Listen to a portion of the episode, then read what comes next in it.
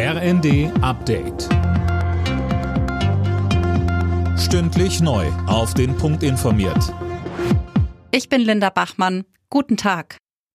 Fahrgäste von Bus und Bahn brauchen heute Geduld. Die Gewerkschaft Verdi hat die Beschäftigten in Sachsen, NRW, Baden-Württemberg, Hessen, Niedersachsen und Rheinland-Pfalz zum Streik aufgerufen. Zusammen mit den Beschäftigten des ÖPNV sind auch die Klimaaktivisten von Fridays for Future auf der Straße. Verdi-Vize Christine Behle im ZDF. Da haben wir gemeinsame Interessen mit den Aktivistinnen und Aktivisten von Fridays for Future, die sich für eine Verkehrswende einsetzen und denen natürlich auch klar ist, dass es nur funktioniert, wenn auch ausreichend Personal da ist. Wie kann die Ukraine weiter unterstützt werden? Darüber spricht Kanzler Scholz heute mit US-Präsident Biden in Washington.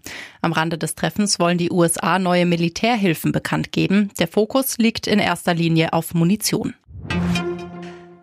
Eigentlich sollten die EU-Staaten in der kommenden Woche das Aus für Verbrennerautos ab 2035 beschließen.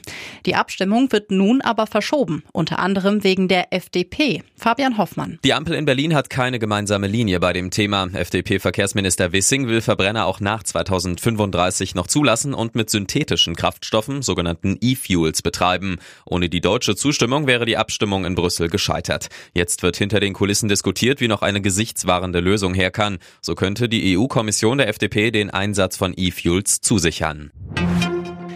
Topspiel zum Auftakt des 23. Spieltags in der Fußball-Bundesliga. RB Leipzig muss heute auswärts gegen den BVB ran.